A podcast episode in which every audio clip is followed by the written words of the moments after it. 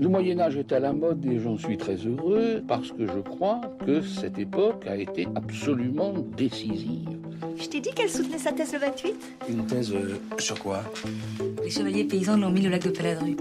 Au lac de? Paladru Passion médiéviste, l'histoire médiévale vue par ceux qui l'étudient. Est-ce que l'on sait tout sur le Moyen Âge Est-ce qu'il reste encore des choses à découvrir?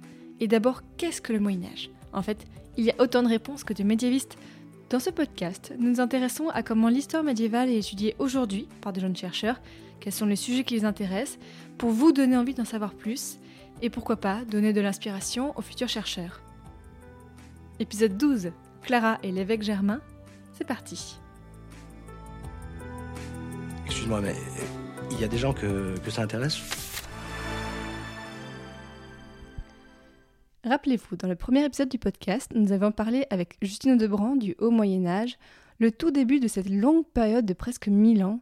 On est juste après la chute de l'Empire romain, là où le royaume de France n'existe pas encore tout à fait. Aujourd'hui, nous emmenons environ en l'an 500. Clovis est alors le premier roi chrétien du royaume des Francs, il a une trentaine d'années. C'est à cette époque que naît Germain, à Autun, dans le royaume burgonde, tout proche du royaume de Clovis. Cet homme deviendra évêque 50 ans plus tard, puis il sera fait saint, et il donnera même son nom à la future Saint-Germain-des-Prés. Pour parler de l'évêque Germain, j'accueille aujourd'hui Clara Germain. Bonjour Clara. Bonjour. Tu es étudiante à l'école des Chartes et en juin 2017, tu as rendu un mémoire sur l'évêque Germain, son parcours et ses réseaux, sous la direction de Josiane Barbier, et donc tu vas pouvoir nous en apprendre un peu plus sur lui aujourd'hui. Pour commencer, est-ce que tu peux nous raconter qui était l'évêque Germain? J'en ai rapidement parlé, mais est-ce qu'on sait un peu plus d'où il vient, quelle était sa famille et son parcours? Oui, alors euh, c'était justement un des objets de ma recherche que d'essayer euh, de retrouver les origines de Germain, puisqu'on s'y était très peu intéressé. Donc Germain est né euh, autour de l'an 500 à Autun, dans une famille qui appartient, semble-t-il, à l'aristocratie municipale, qui a, a l'air assez comment dire, assez fière de ses origines.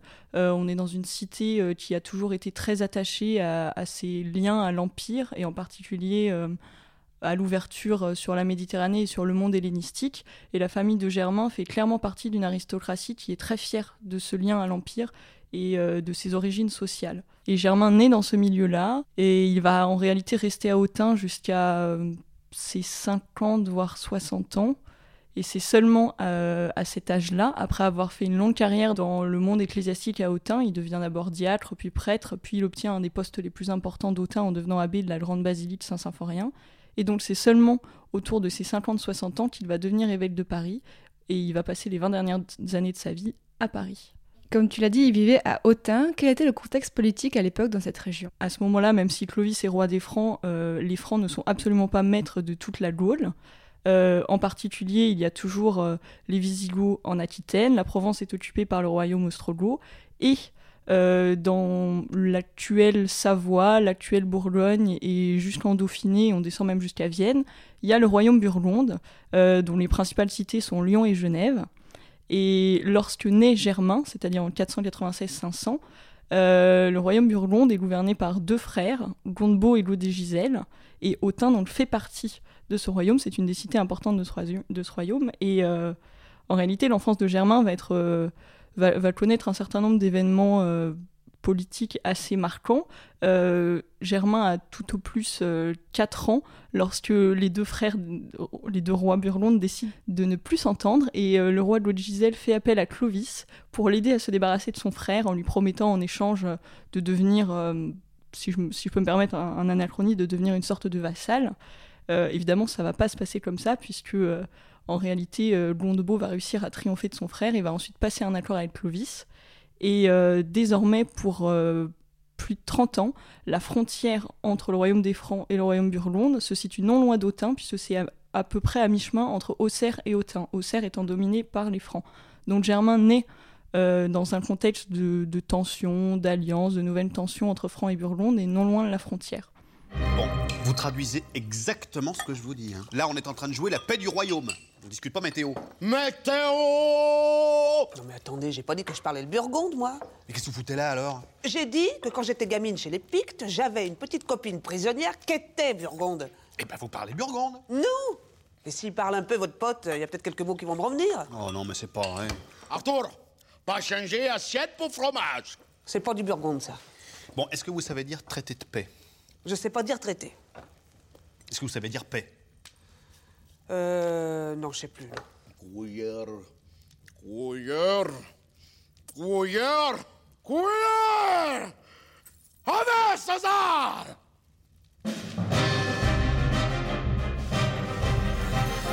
On vient d'entendre un extrait de Camelot sur le roi Burgonde qui est décrit comme un personnage quand même assez particulier où on a un peu de mal à le comprendre, un petit peu colérique.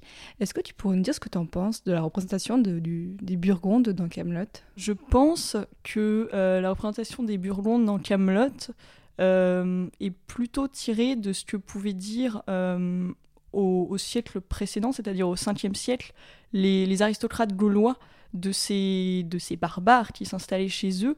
Euh, on possède un certain nombre de textes euh, du grand dignitaire Sidoine Apollinaire, par exemple, qui raconte avec beaucoup de mépris euh, ces Burgondes qui sentent très fort l'ail, qui parlent fort, qui sont gigantesques et pas très polis. Et c'est évidemment une sorte de mépris marqué de ces aristocrates très fiers de leur romanité. Et il y a sans doute une part de vérité, bien sûr, dans cette, dans cette différence de culture. Mais les Burgondes ne sont pas plus incultes que n'importe qui. Et en particulier, on sait que les rois burgondes euh, s'entendaient très bien avec euh, leur, aristocratie et les notables de leur royaume. D'accord, donc revenons un peu à l'évêque Germain. Tu nous as dit, donc en- à 50 ans à peu près, il est venu à Paris et est devenu évêque de Paris. Comment il est devenu évêque de Paris? Oui, alors euh, là encore, on revient euh, au contexte de tension entre Francs et Burgonde, puisque, alors, lorsque Germain devient évêque de Paris, euh, le royaume burgonde a été conquis depuis longtemps par les fils de Clovis, dans des circonstances assez mouvementées que je ne vais pas aborder là, ça serait un peu long. Euh, mais il y a aussi des tensions entre euh, les héritiers de Clovis et ses fils et petits-fils. Et en fait, en 555, euh, la cité d'Autun euh, était sous la domination de la lignée des rois de Metz, mais le dernier roi Théodebal vient de décéder. Autun euh, échoua alors, comme le reste euh, des anciennes cités burgondes, à Clotaire, un des deux derniers fils de Clovis survivants. Mais un des fils de Clotaire, Cramne, se rebelle contre son père et s'allie avec le dernier fils, enfin l'autre fils de Clovis survivant, Childebert, semble-t-il pour pas forcément pour renverser son père, mais pour se tailler euh, une sorte de, petit royaume euh, en son nom. Et il, se lance avec ses troupes en, en Burgundia.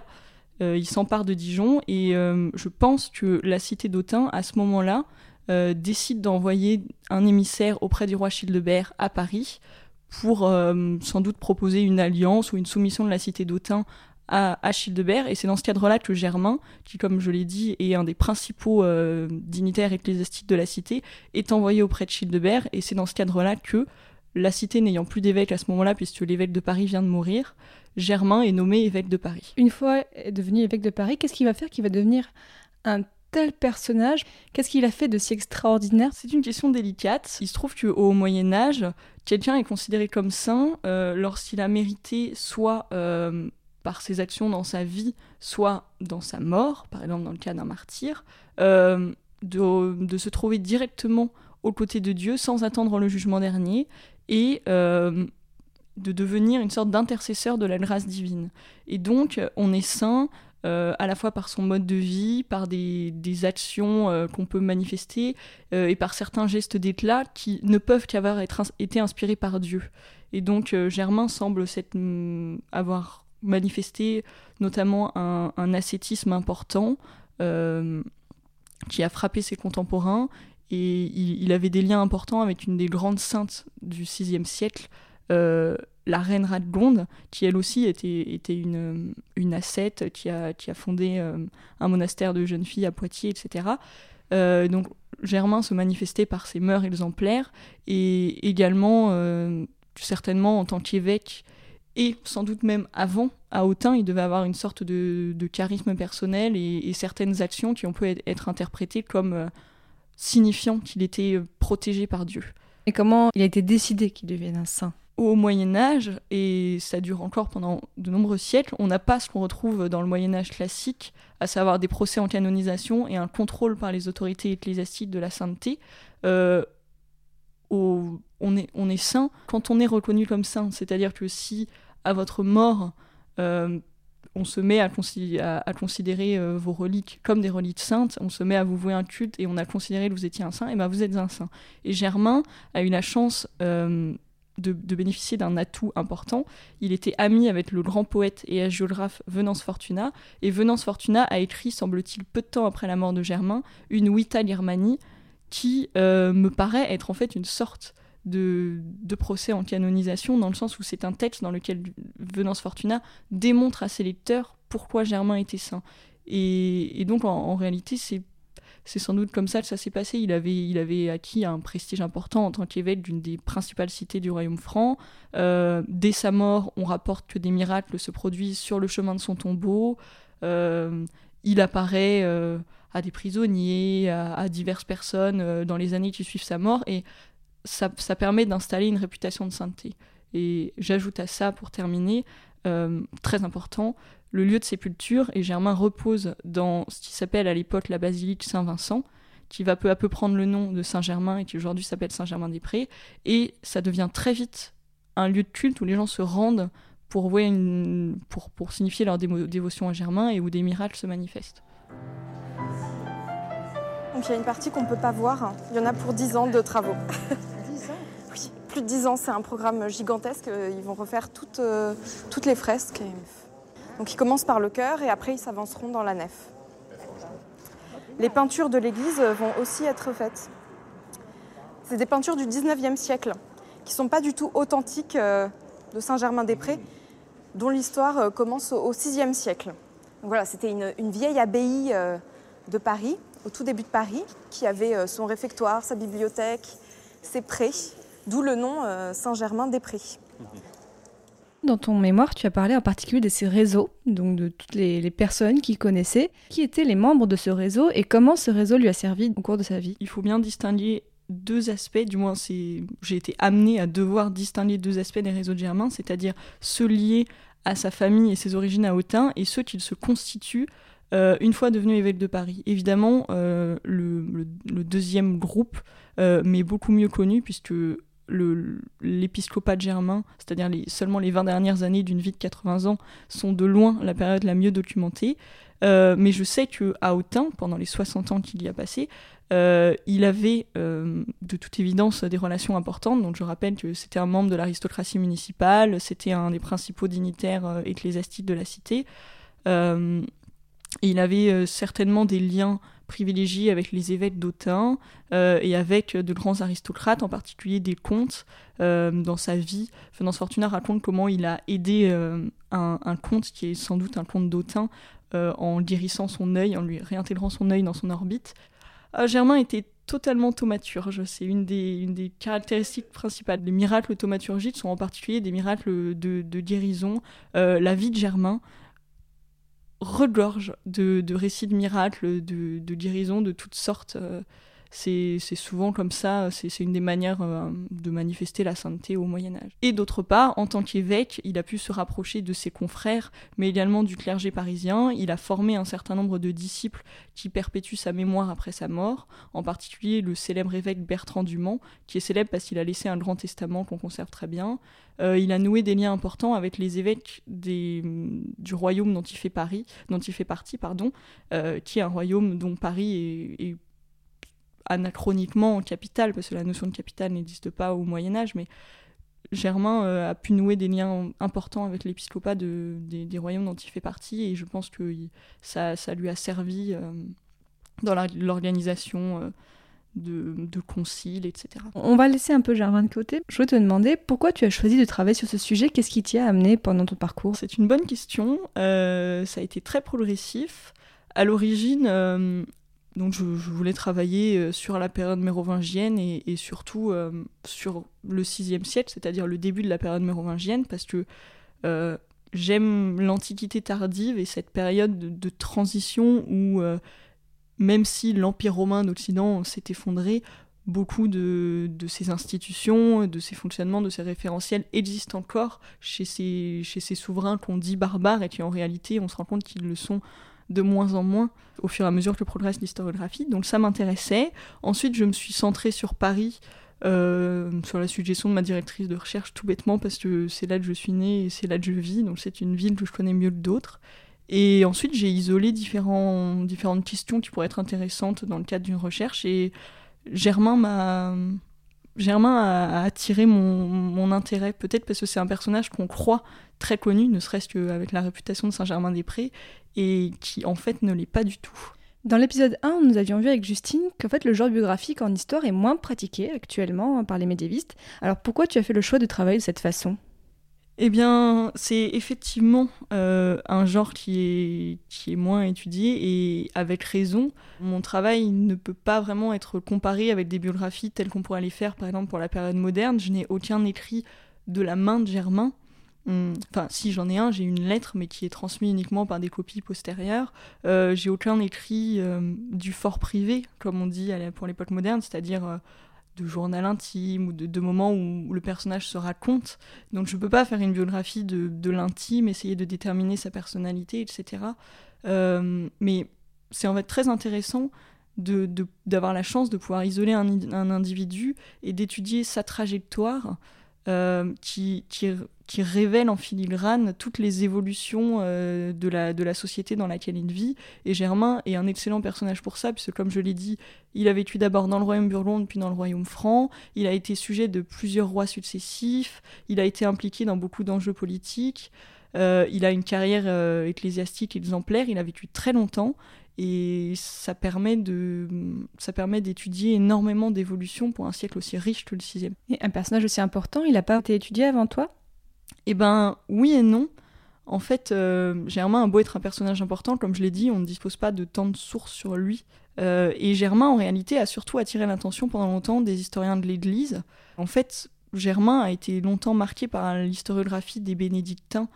Et donc, on s'est surtout intéressé à Germain en tant qu'évêque et en tant que saint, ce qui a totalement occulté ses origines burgondes et ce qui a totalement occulté euh, une grande partie de, sa vie. Et c'était donc l'intérêt de mon mémoire de, de, me pencher sur tout le reste. Quelle source tu as utilisée pour ton mémoire euh, Sur quel manuscrit tu as travaillé? Comme je travaille sur la période du Haut Moyen Âge, euh, il faut savoir qu'on conserve peu d'originaux et ceux qu'on conserve ont, tous été édités. Donc j'ai moi-même approché aucun document original. Je ne suis pas allée dans les, dans les archives. Les archives nationales ne laissent pas évidemment accéder n'importe qui aux quelques rares euh, papyrus mérovingiens qu'on conserve. Ma principale source, comme je l'ai dit, c'est la Vita Germani, la vie de Germain écrite par son ami Venance Fortuna. Euh, et ensuite, euh, je complète, donc il y a une lettre qu'on possède qu'il a adressée euh, tout à la fin de sa vie à la reine Brunehaut. et ensuite, il y a les actes des conciles auxquels il a souscrit. Il a participé à plusieurs conciles de l'église mérovingienne. Il y a quelques pseudo-originaux, donc des, des, actes qui sont passés pour des originaux mais qui ne le sont pas, de souverains et attribués à Germain. Euh, il y a d'autres, d'autres vies de saints sur des, sur des personnages qui ont croisé la vie de Germain, etc., euh, etc. Tu as un petit peu réuni tous les éléments que tu pouvais trouver sur lui, sur sa vie, pour reconstituer cette biographie en quelque sorte? Voilà. Euh, en particulier, j'oubliais, mais je dois ajouter l'autre source principale, qui est l'auteur principal du VIe siècle, qui est Grégoire de Tours, qui, dans ses dix livres d'histoire, euh, a raconté une histoire du monde depuis la création jusqu'à son temps. Et Grégoire de Tours fait plusieurs mentions de Germain qui permettent de compléter ce que dit Venance Fortuna, puisque Fortuna euh, étant là pour démontrer la sainteté de Germain, il ne s'intéresse pas à certains épisodes qui peuvent être soit moins glorieux, soit trop politiques, et donc Grégoire de Tours permet de compléter. Et effectivement, je suis allée chercher, euh, je pense avoir énumérer toutes les mentions de Germain à l'époque mérovingienne que j'ai pu trouver, ce qui n'est pas si difficile puisqu'on n'en a pas tant de ça. Euh, et ensuite, une fois que j'avais euh, réuni ce corpus, évidemment, euh, il était temps de l'interpréter. Quelles ont été les difficultés que tu as rencontrées au cours de tes recherches? Il y en a plusieurs. Déjà, tout bêtement, il y a le problème du temps. Je pense que je suis absolument pas la seule étudiante en master qui ait eu des problèmes avec sa gestion du temps, qui est parfois un peu court à nos yeux. Euh, ensuite, ce sont des problèmes liés à la fois à la nature de mon sujet et à la période sur laquelle je travaille. Donc, comme j'ai dit, c'est une, une biographie, ce qui est à, la fois très intéressant parce que en se concentrant sur un personnage, on l'étudie sous tous les aspects possibles et imaginables, ce qui permet de, ne pas, être monomaniaque, entre guillemets, de se concentrer sur euh, plein d'aspects différents, ce qui est à la fois extrêmement euh, excitant en tant que chercheur et à la fois dangereux parce qu'on est obligé d'assembler une bibliographie parfois très pointue sur beaucoup d'aspects qui ne se recoupent pas et ça oblige à un travail supplémentaire et il y a toujours le risque de se disperser en allant lire trop de choses sur euh, un, aspect qui ne fera qu'une partie d'un chapitre euh, très différent des autres. Donc c'est un problème auquel j'ai été confrontée. Et puis évidemment, il y a le, problème inhérent au Moyen Âge qui est que comme on a peu de sources, euh, il faut avancer avec énormément de prudence euh, puisque parfois euh, on a des, articles ou des, bouleversements historiographiques qui reposent sur l'étude d'un mot ou d'une phrase ou sur une nouvelle traduction proposée, et donc ça oblige à la fois à être très prudent dans, l'historiographie, dans ce qu'on lit, ce qu'on cite, etc., et dans ce qu'on avance, et à avancer euh, petit pas par petit pas, et à savoir qu'il y y a des possibilités qu'à la fin on n'ait pas de résultat, et j'ai des, des, parties dans mon, dans mon mémoire où je fais de longues études sur certaines choses pour à la fin dire, bah, cette étude n'a pas de résultat. Je, n'arrive pas à démontrer quelque chose, mais c'est quand même intéressant euh, parce que j'ai permis euh, éventuellement d'avancer des choses. Mais voilà, il faut toujours euh, garder une certaine humilité dans nos recherches et se souvenir qu'on peut très bien ne rien trouver malgré beaucoup d'efforts investis. Et malgré ces difficultés que tu as rencontrées, est-ce que tu peux dire que tu as découvert des choses sur l'évêque Germain au cours de tes recherches? Très clairement. Euh, en particulier, tout, ce dont j'ai parlé sur euh, le contexte burgonde, ses liens à Autun, etc., je me suis rendu compte que ça n'avait absolument pas été fait par les historiens, pour une raison très simple. Euh, je vais vous dire, la, la seule source dont je dispose sur la vie de Germain avant son épiscopat, donc je rappelle encore une fois, ça fait 60 ans de sa vie. La seule source, ce sont les 12 premiers chapitres de la vie de Germain. La vie de Germain fait 76 chapitres. Les 12 chapitres tiennent sur 3-4 euh, pages en comptant les annotations de l'éditeur. Donc c'est vraiment rien du tout. Euh, ce qui explique pourquoi euh, peu de monde s'y était penché. On n'a pas l'impression qu'il y a grand chose à faire. Et en réalité, il y a énormément à voir. Et, ça a été un vrai plaisir pour moi de, pouvoir euh, démontrer tout ce dont je vous parlais avec le contexte, et en particulier les conditions de son accession à l'épiscopat. Euh, je pense que mon explication n'avait pas vraiment été avancée euh, avant, du moins pas poussée à son terme comme ça, de la relier avec euh, la révolte de Cram, fils du roi Clotaire, etc. Je ne crois, je crois pas que ça avait vraiment été mené jusque-là. Pour terminer l'émission, je vais te demander quel conseil tu donnerais à quelqu'un qui veut faire un mémoire d'histoire médiévale et plus largement quelqu'un qui voudrait étudier l'histoire médiévale alors mon premier conseil, je crois qu'il a déjà été donné ici, mais c'est un conseil qu'il faut rappeler encore et encore, c'est de prendre un sujet qu'on aime et qui nous intéresse. C'est essentiel parce qu'il y a des moments où euh, on a beau aimer autant qu'on veut ce qu'on fait, euh, les contraintes de travail euh, peuvent être pénibles et elles sont, on arrive à les tenir que parce que on a plaisir à faire ce travail et plaisir à faire des recherches, donc c'est très important. Et ensuite, euh, je pense que l'important, ça doit être de, je, dirais qu'il faut savoir vraiment penser à gérer son temps et à s'y mettre dès le début, sans, sans stress ou sans pression, mais tout ce qu'on arrive à faire en avant et tout ce qu'on arrive à planifier nous évite des ennuis plus tard. Et je, le sais parce que c'est quelque chose que j'ai eu du mal à faire. Et je, pense que c'est très important aussi pour euh, avoir plaisir à faire son mémoire. Et, il faut aussi, je pense, être capable d'être indulgent avec soi-même et, et, d'admettre qu'il y aura peut-être certains aspects qu'on n'aura pas le temps de traiter autant qu'on l'aurait voulu ou qu'on sera obligé de, pas de bâcler, mais disons de faire plus vite que ce qu'on aurait aimé faire. C'est normal. Et il y aura toujours temps plus tard d'y revenir euh, pour soi ou pour quelqu'un d'autre. Eh bien, désormais, chers auditeurs, vous en savez un petit peu plus sur l'évêque Germain, sur l'église de Saint-Germain et même maintenant sur le royaume burgonde. Donc, euh, merci beaucoup, Clara Germain, pour toutes ces informations. Merci à toi pour euh, cette interview.